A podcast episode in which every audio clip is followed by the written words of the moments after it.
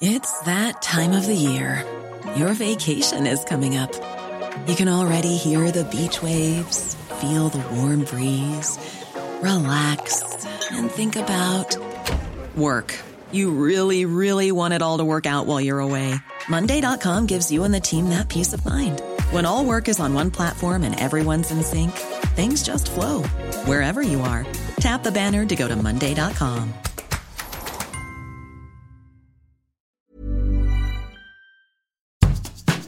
Bonjour et bienvenue dans Podcasting, le podcast quotidien d'actualité du Grand Sud-Ouest. Chaque jour, suivez-nous à la découverte de l'information régionale avec les journalistes et chroniqueurs des médias indépendants qui sont nos partenaires.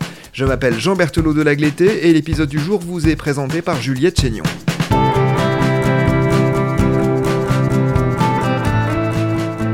Aujourd'hui, dans Podcasting, nous partons dans les Pyrénées. Là-bas, des habitants s'opposent à l'implantation d'une scierie.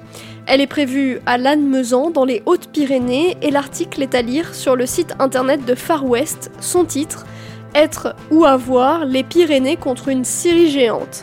C'est vous qui l'avez écrit, Chloé Rébillard. Bonjour. Bonjour. Vous êtes journaliste indépendante, vous êtes basée dans le Pays Basque et vous écrivez souvent pour Far West, mais aussi pour la revue Sciences Humaines ou Reporter. Vous vous êtes intéressé à ce projet de scierie géante dans les Pyrénées. Cette scierie serait donc implantée à Lannemezan, dans les Hautes-Pyrénées précisément. Des subventions ont été accordées par la communauté de communes de Lannemezan en 2019 et c'est ce qui avait révélé ce projet aux citoyens. À quoi ressemble la forêt que souhaiterait exploiter l'entreprise italienne Florian?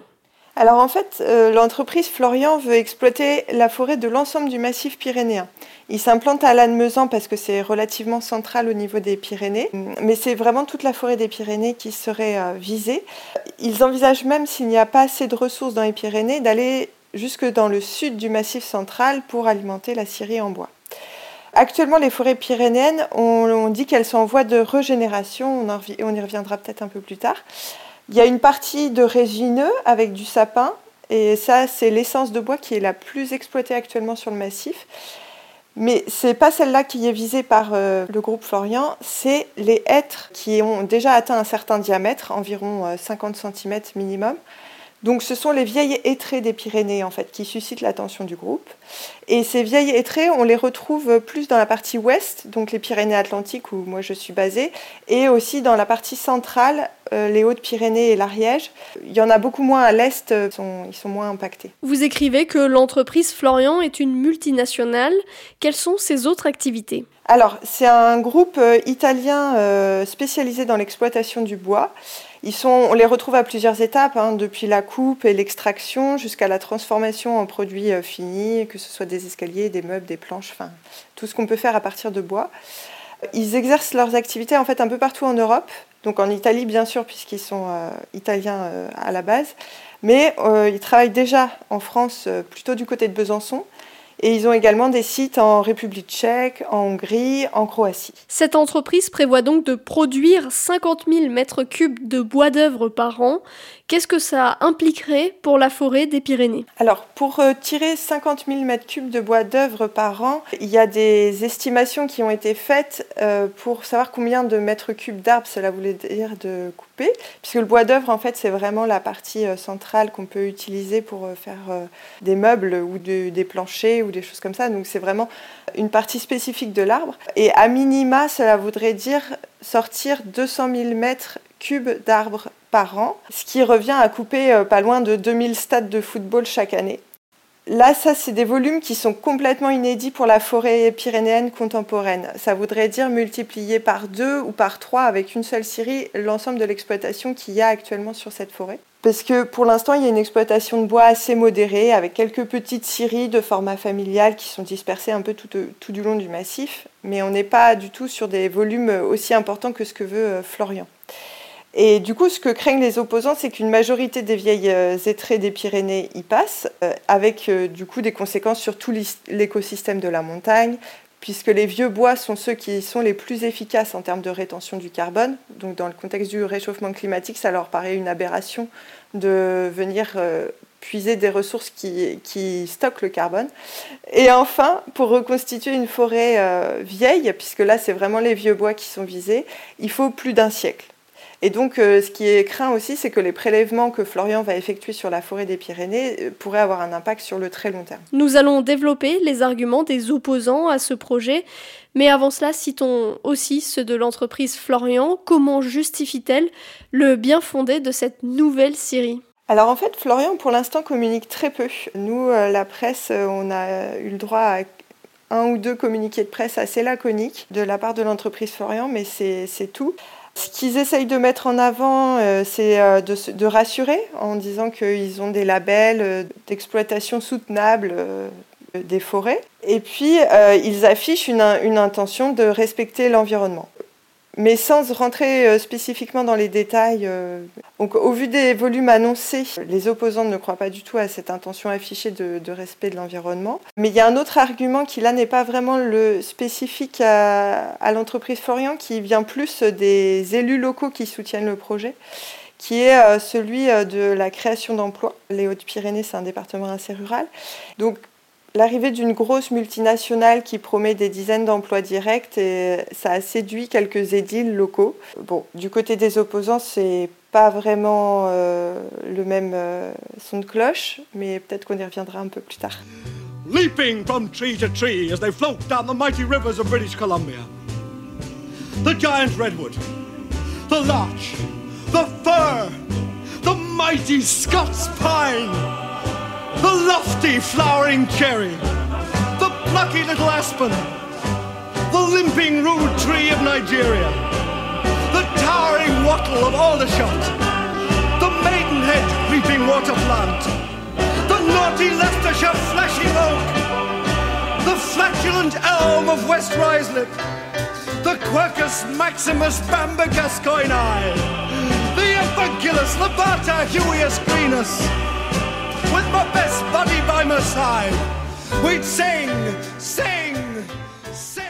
Pour s'opposer à ce projet qui a été révélé en 2019, le collectif Touche pas à ma forêt s'est monté. Qui en fait partie et quels sont ses soutiens locaux? Le collectif, il réunit à la fois des partis politiques, des syndicats et des associations. En tout, il y a 45 organisations qui sont membres du collectif. Et en plus de cela, il y a aussi des habitants qui ne sont membres d'aucune organisation, mais qui se, sentent concernés par le projet et qui sont opposés à ce projet. Euh, du côté des organisations, on retrouve euh, des partis politiques marqués à gauche. Euh, par exemple, il y a le Parti communiste français, le PCF, qui est assez moteur dans le collectif. Les syndicats, on retrouve aussi euh, ceux des forestiers de l'ONF. Et euh, du côté des associations, la plupart du temps, ce sont plutôt des associations écologiques, avec même certaines qui sont spécifiques sur les forêts, par exemple Canopée. Vous les avez suivis pendant certaines de leurs actions. Que font-ils pour protester contre cette implantation? Et quel est leur état d'esprit? Je les ai surtout suivis sur un grand week-end de lutte, donc qui a été un peu le point d'orgue de la mobilisation et qui a été organisée à l'automne 2020. Là, du coup, il y avait des ateliers, des conférences. Euh, le samedi, il y avait plusieurs marches organisées à divers points de la chaîne pyrénéenne. Et euh, il y avait une grande manifestation commune le dimanche, où tout le monde se retrouvait à côté de la Meusan pour, euh, pour défiler ensemble. Donc il y a plusieurs milliers de, personnes qui ont participé à, cette mobilisation. Il faut savoir que depuis, il y a d'autres actions qui ont été organisées à, Toulouse ou même à côté de Lannemezan. Et ils sont encore mobilisés puisque la dernière en date avait lieu le 27 avril et ils ont déployé une banderole sur un col euh, de montagne. L'état d'esprit est assez combatif. Euh, c'est clair qu'ils ne veulent pas de ce projet. Donc là, il y a un moratoire qui a été mis euh, en place euh, sur le projet pour l'instant, dans l'attente d'une concertation qui devrait arriver. Mais... ils sont non seulement combatifs, mais ils sont aussi force de proposition parce qu'au sein du collectif Touche pas à ma forêt, il y a une commission qui s'est montée pour réfléchir à des alternatives concrètes dans l'objectif de mettre en place une filière de bois relocalisée et durable sur la chaîne pyrénéenne. Et ils se méfient aussi de la concertation qui a été annoncée par les élus locaux. Il y avait un de leurs porte-parole qui m'avait confié la concertation, ça veut dire décider avec, pas on écoute et on fait ce qu'on veut derrière. Donc ils, ils, vont participer au processus de concertation qui va être mis en place, mais en restant attentifs à être réellement considérés comme des acteurs à part entière. Parmi les inquiétudes des opposants, il y a bien sûr le volume démentiel qui serait exploité dans cette forêt de hêtres. Et plus globalement, qu'est-ce qui les inquiète le plus dans ce projet? C'est tout simplement que la forêt euh, subisse en fait une, une perte irrémédiable. Parce que là, si tous les vieux êtres sont prélevés par, euh, par cette entreprise, derrière, il faudra euh, plus d'un siècle pour reconstituer la forêt. Pour eux, on est sur une vision très court-termiste de la gestion forestière qui ne correspond pas du tout à ce qu'ils euh, qu'ils entendent voir émerger dans leur territoire. Ils ne sont pas contre une exploitation forestière, mais juste ils veulent qu'elle soit durable et, et, acceptable en fait pour les habitants des, territoires.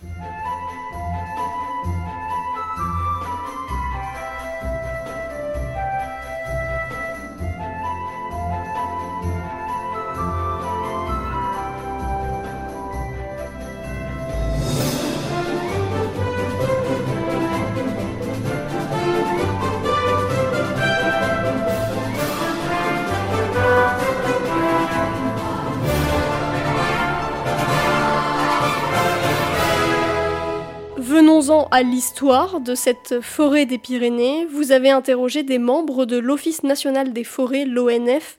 Ils vous ont résumé l'histoire récente de cette forêt de hêtres. Euh, c'est assez intéressant parce qu'en fait, ça donne une, perspective historique. Et en fait, il y a une temporalité qui est très différente euh, entre l'échelle humaine et l'échelle d'une forêt, parce que les arbres ont une durée de vie euh, bien plus longue que la nôtre. Et donc, comme ils me l'ont expliqué, le moment où la forêt pyrénéenne était à sa taille la plus réduite, c'était au 19e siècle en fait. C'est une époque où le bois et le charbon sont les principales énergies. Et depuis le 19e siècle, en fait, la forêt a regagné petit à petit du terrain. Et ça reste encore très très jeune en fait au regard de la vie d'une forêt, parce que le 19e siècle, c'était euh, il n'y a même pas deux siècles en fait. Et c'est pourquoi ils la définissent comme étant en voie de régénération. Là, il y, a, assez récemment, en fait, au regard de la vie de la forêt, dans les années 90, la desserte des Pyrénées a été entièrement refaite par l'ONF. Et donc, beaucoup de gros bois ont déjà été enlevés, en fait. L'entreprise Florian, de ce que l'on sait pour l'instant, souhaiterait s'installer quelques dizaines d'années, puis repartir, c'est ça? Oui, oui, oui, exactement. Là, en fait, le, but, c'est de, de prendre le plus d'arbres possible sur une temporalité très courte, mais ensuite, il va falloir euh, des décennies, voire euh, peut-être plus d'un siècle pour que la, forêt se reconstitue euh, telle qu'elle est actuellement. Alors que si on a une gestion, on va dire, un peu plus raisonnée de, la forêt, on peut couper des arbres régulièrement, mais sans enlever tout d'un coup. Et donc là, on, on, a une régénération un peu plus perpétuelle. Plus globalement, ce que vous disent les employés de l'ONF, du moins certains, c'est qu'ils ont l'impression que la gestion publique de la forêt est en train de s'industrialiser dans les Pyrénées et même ailleurs en France. En fait, l'ONF, euh, c'est un office public à l'origine, mais qui a subi euh, une privatisation euh, rampante. Depuis plusieurs années, il y a une vision politique de la gestion des forêts qui inquiète en tout cas au niveau des gardes forestiers. Ça va de pair en fait avec une vision beaucoup plus court-termiste de leur mission. On les pousse à devenir rentable et donc à rentrer dans une logique comptable et donc à couper beaucoup pour gagner de l'argent tout de suite. Et certains qui sont protégés par des, certains statuts euh, d'office public peuvent encore un peu résister à cette pression. Aujourd'hui, les nouveaux embauchés sont sous euh, statut de salariés privés et sont obligés d'obéir euh, sous peine de licenciement tout simplement. Donc d'après certaines personnes qui sont syndiquées et qui sont aussi à l'ONF, ils disent que en fait, la pression managériale qui est mise sur leurs épaules coïncide avec une pression accrue sur les ressources forestières. Out to climb a tree? Trees have fingers that steal the from me. Why may I not go play out in the bar? barn hand may take you and drown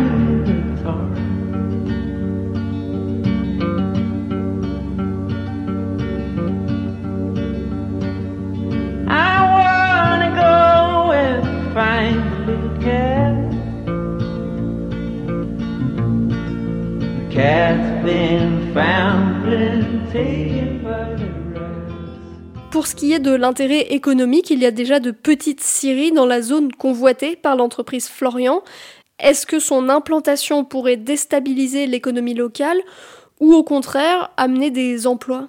Alors, déstabiliser l'économie locale, Peut-être, c'est une crainte en tout cas que les opposants euh, ont, formule. Seulement, là, les scieries actuellement, elles exploitent plutôt du sapin. C'est pas une concurrence directe non plus. Donc c'est un, peu un point d'interrogation. Ce, ce, que veulent les opposants, eux, c'est justement qu'on redynamise l'économie locale et la filière bois. Et pour redynamiser la filière bois, ils ne veulent pas l'arrivée d'un mastodonte comme Florian euh, dans le paysage pyrénéen. Ils préféreraient une filière bois relocalisée, pensée avec les habitants et avec les élus locaux, etc et où là, on pourrait peut-être créer des emplois durables, parce que le problème des emplois que euh, promet Florian, donc ils ont annoncé 25 euh, emplois directs sur la Syrie, des emplois indirects de bûcherons, de grumiers autour. Ces emplois-là ne seront présents que le temps de l'installation de l'entreprise. Peut-être 5 ans, peut-être 15 ans, euh, ça, reste à voir. Mais en tout cas, ce ne sera pas une exploitation très, très longue. Et c'est pour ça qu'il y a une commission qui s'était montée au sein du collectif pour réfléchir aux pistes euh, pour euh, proposer une solution alternative en fait à cette, euh, à cette multinationale. L'inquiétude des opposants, c'est aussi la lutte contre le changement climatique. Vous indiquez que les Pyrénées se réchauffent plus vite que le reste du territoire français. Concrètement, quels changements sont observés dans la région? Ah bah, il y a un effet qui est très, très visible, c'est le problème des stations de ski l'hiver. Alors, ça n'a pas de rapport direct avec la Syrie, mais c'est vrai que les Pyrénées se réchauffent un peu plus vite que le reste du territoire français. Ça, c'est des, constats qui ont été faits par les, scientifiques. Euh, oui, l'un des premiers effets, euh, c'est euh, les conditions d'enneigement en fait l'hiver, qui sont de plus en plus courts et qui du coup pose des problématiques. Donc évidemment pour les stations de ski, ça c'est la partie un peu visible de l'iceberg, mais en fait pose aussi des problèmes au niveau de la ressource en eau, donc avec des sécheresses plus importantes, parce que l'enneigement c'est quand même de l'eau qui, qui, arrive sur les montagnes. Et puis euh, aussi de décrochage des roches, parce qu'en fait les glaciers euh, ont tendance à permettre aux roches de se maintenir entre elles. Et à partir du moment où les glaciers fondent et euh, où l'enneigement n'est plus, plus présent, et ben, en fait il y a plus d'éboulements, des roches qui tombent plus facilement. La forêt de hêtre ne peut pas à elle seule compenser ce changement climatique, mais les forêts jouent tout de même un rôle de puits de carbone, vous le rappelez dans votre article. Pour les opposants, couper ces êtres, c'est donc de toute façon une mauvaise idée Surtout qu'en fait, ce qui joue le plus le, rôle de puits de carbone, ce sont les vieux arbres. En tout cas, c'est le constat que font un certain nombre de scientifiques et, euh, également les opposants à la Syrie, il faut garder des vieux arbres dans la forêt. Or, l'exploitation qui est proposée là vise spécifiquement ces vieux arbres. Donc là, il y a quand même un petit hiatus entre euh, le contexte de réchauffement climatique d'un côté et puis euh, la gestion forestière qui est proposée de l'autre. C'est-à-dire que exploiter les forêts, certes, mais il faut savoir aussi le faire dans le contexte dans lequel on se trouve. Quelles sont les prochaines étapes avant l'installation de cette scierie? Quels sont peut-être les leviers que peuvent encore activer les opposants au projet? Euh, On est sur un moment un peu particulier parce que euh, ce collectif Touche pas à ma forêt a réussi à, à imposer un rapport de force quand même assez conséquent aux autorités locales. Et donc on a vu euh, des élus euh, commencer à se poser des questions sur euh, le bien fondé du projet, notamment la, présidente de région Occitanie, Carole Delga. Il y a eu aussi un député La République en marche qui a commencé à, en tout cas, interroger le, projet qui s'appelle Sans passe-tout. Donc ce qui s'est passé, c'est que ces élus-là ont décidé de mettre un moratoire le temps d'instaurer ce qu'ils appellent une concertation. Donc cette concertation devait démarrer euh, là, euh, au début de l'année 2021. Pour l'instant, elle n'a pas démarré et les opposants sont toujours dans l'attente qu'elle démarre, mais euh, le calendrier est plutôt occupé par les élections régionales pour l'instant, ce qui fait qu'ils n'ont pas trop de nouvelles à ce niveau-là. Mais en tout cas, il y a un certain nombre d'élus qui sont rentrés dans un processus de concertation. Merci Chloé Rébillard. Votre article Être ou avoir, les Pyrénées contre une Syrie géante est à retrouver sur le site internet de la revue Far West. Merci Juliette Chénion, c'est la fin de cet épisode de podcasting. Production Anne-Charlotte Delange, Lisa Feignet, Mathilde Leuil et Marion Ruot. Iconographie Magali Marico, programmation musicale Gabriel Taïeb. Réalisation Olivier Duval. Si vous aimez podcasting, le podcast quotidien d'actualité du Grand Sud-Ouest, n'hésitez pas à vous abonner, à liker et à partager nos publications. Retrouvez-nous chaque jour à 16h30 sur notre site et sur nos réseaux sociaux, ainsi que sur ceux des médias indépendants de la région qui sont nos partenaires. Retrouvez-nous aussi sur toutes les plateformes d'écoute, dont Apple Podcast ou Google Podcast. Podcasting, c'est l'actu dans la poche.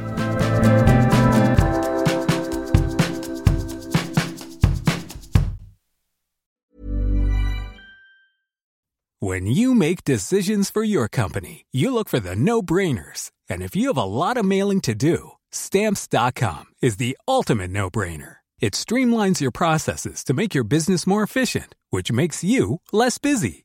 Mail checks, invoices, legal documents, and everything you need to keep your business running with Stamps.com.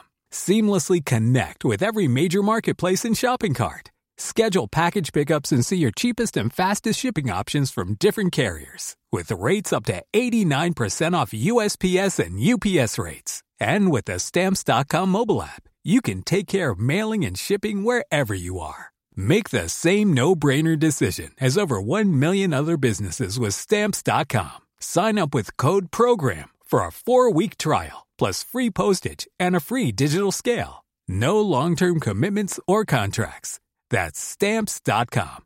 Code program.